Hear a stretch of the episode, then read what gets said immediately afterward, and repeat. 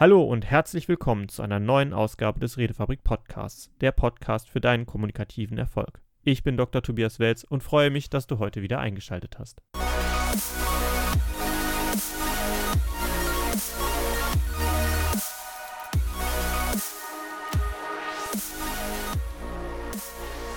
In der heutigen Folge möchte ich euch zwei kleine Metaphern, Bilder mitgeben oder kleine Geschichten, mit denen man komplexe Konzepte sehr plakativ darstellen kann. Und ich denke, dass in vielerlei Hinsicht diese Ideen oder diese Geschichten dazu beitragen können, dass man leichter in der Lage ist, schwierige Sachverhalte jemandem anderen zu erklären.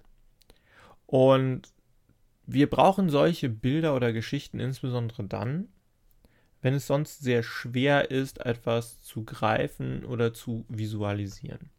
Wir Menschen leben normalerweise davon, dass wir Dinge sehen, wahrnehmen, begreifen und ergreifen können, daher auch erfassen als solches Wort.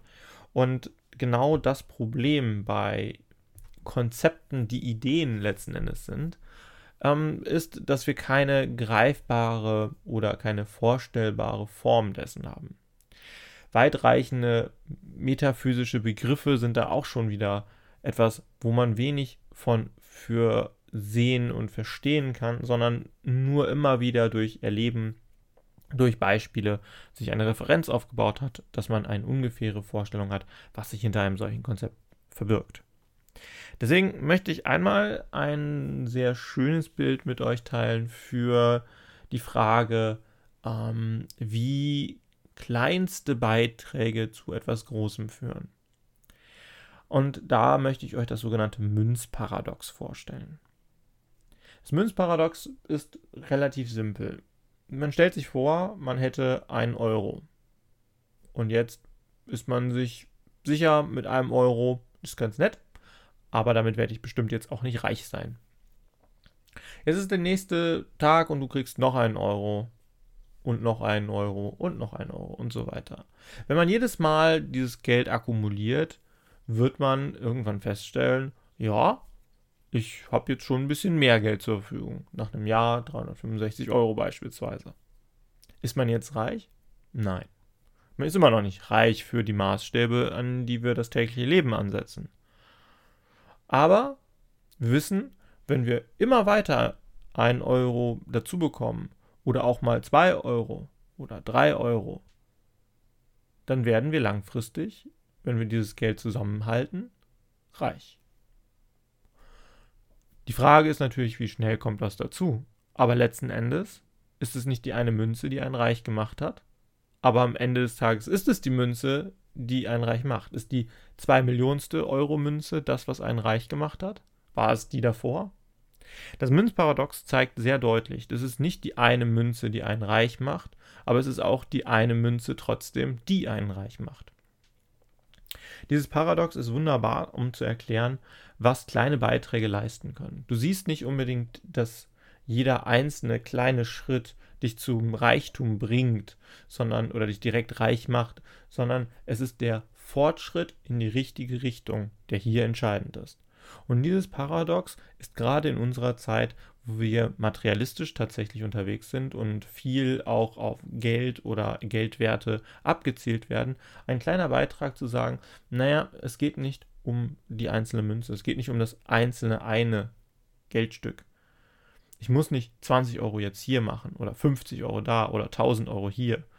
Es geht um den Richtungsweg, dass man ständig und stetig gleichmäßig oder vielleicht etwas schneller etwas zusammenbekommt. Das gilt genauso für die Gesundheit, genauso für Sport und genauso für Fähigkeiten, die man entwickelt. Es ist nicht der eine Trainingstag, der den Unterschied macht. Es ist das beständige Training, das den Unterschied macht. Es ist nicht der eine Tag, an dem ich mich mit Kommunikation beschäftige, sondern es sind die vielen Tage, die es tun, die einen dann schlussendlich zum Ziel bringen und ja, den Unterschied machen zwischen dem, was man vorher als arm und später als reich bezeichnen kann. Dieses Paradox kann sich auf viele, viele, viele Bereiche erstrecken, kann man sehr gut benutzen und ich denke, mit dem Münzparadox habt ihr auf jeden Fall ein sehr schönes Bild in der Hand, mit dem ihr komplexe Sachen, bei denen es darum geht, in die richtige Richtung zu gehen, aber der einzelne Beitrag nicht das ist, was es an sich ausmacht, sondern immer nur der richtige Schritt in die nächste Richtung ist. Das lässt sich auch im Geschäftsfeldkontext immer sehr gut darstellen, wenn man irgendwelche Zahlen hat und Trends. Dann ist nicht tatsächlich dieses eine Jahr der Beitrag, der das Entscheidende macht, sondern die Richtung, in die es geht. Das andere, was ich euch noch teilen möchte, ist ein recht bekanntes Bild und zwar über die Frage, was ist exponentielles Wachstum.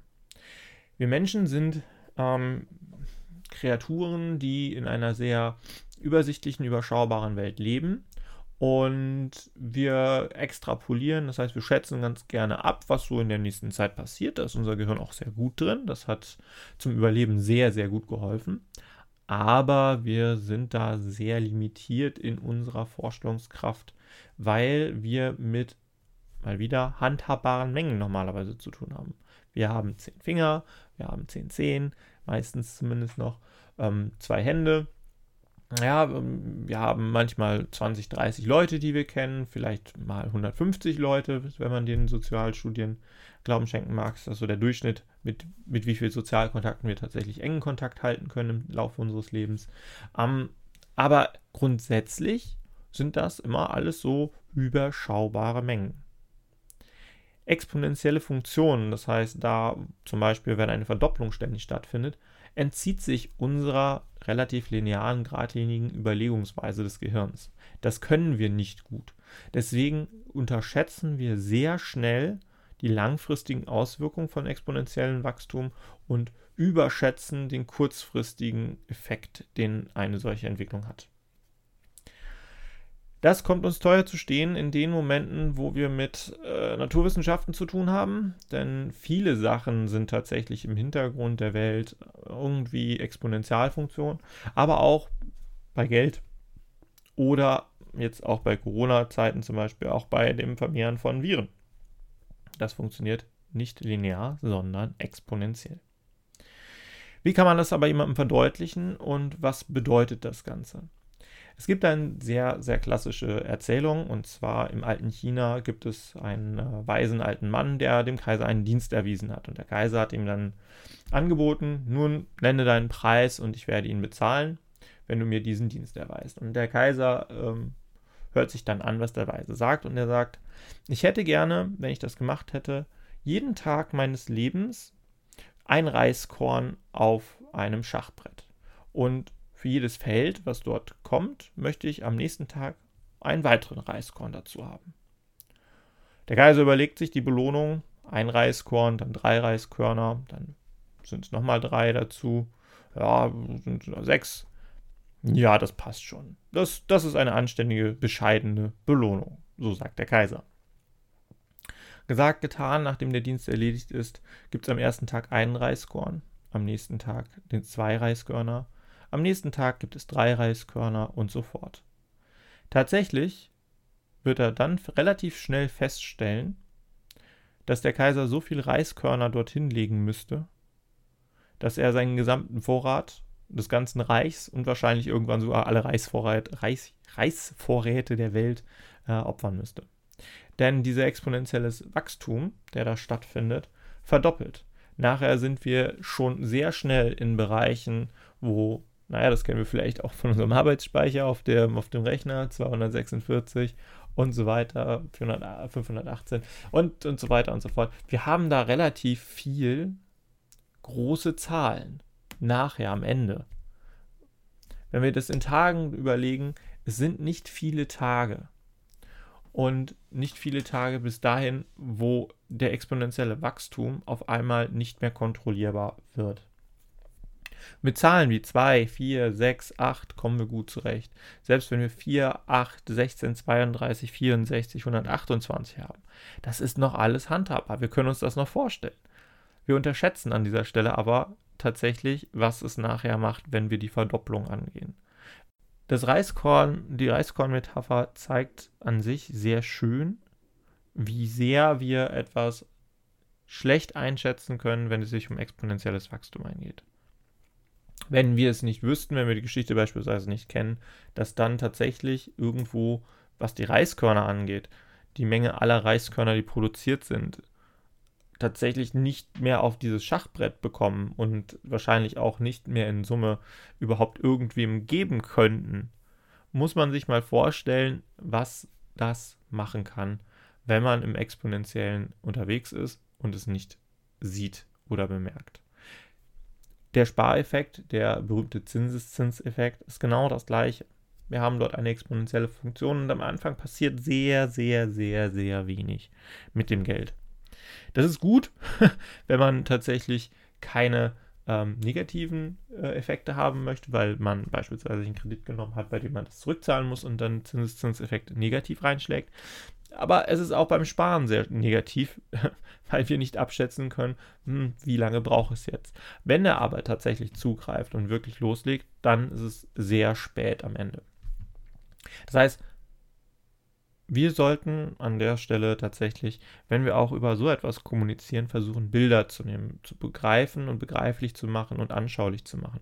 Und mit den beiden Bildern, das Münzparadox und das Reiskorn, die Reiskorngeschichte, damit kann man diese beiden relativ komplexen Ideen und Konzepte, die uns nicht nahe liegen, sichtlicher, begreifbarer und erfassbarer machen. Mein Tipp für euch ist tatsächlich zu sagen, wenn man solche Geschichten findet, sammelt die.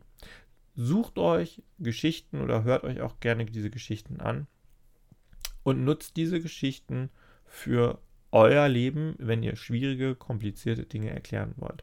Wenn ihr im beruflichen Kontext versuchen möchtet, etwas zu erklären, nutzt diese Konzepte, denn das veranschaulicht sehr deutlich, warum eine bestimmte Sache im Verborgenen liegt und nicht unbedingt jedem klar und präsent ist. Selbst wenn man mit sehr intelligenten Menschen zu tun haben sollte, ist es nicht so, dass sie auf einmal in der Lage sind, exponentielles Wachstum beispielsweise intuitiv zu begreifen, sondern das wird in der Regel auch nur umgerechnet und auf diese Erfahrung wird sich abgestützt. Und beim Münzparadox macht Unsichtbares sichtbar, macht gute Geschichten dazu. In diesem Sinne wünsche ich euch viel kommunikativen Erfolg und natürlich einen schönen Tag. Nein, ich wünsche euch einen schönen Tag und natürlich viel kommunikativen Erfolg.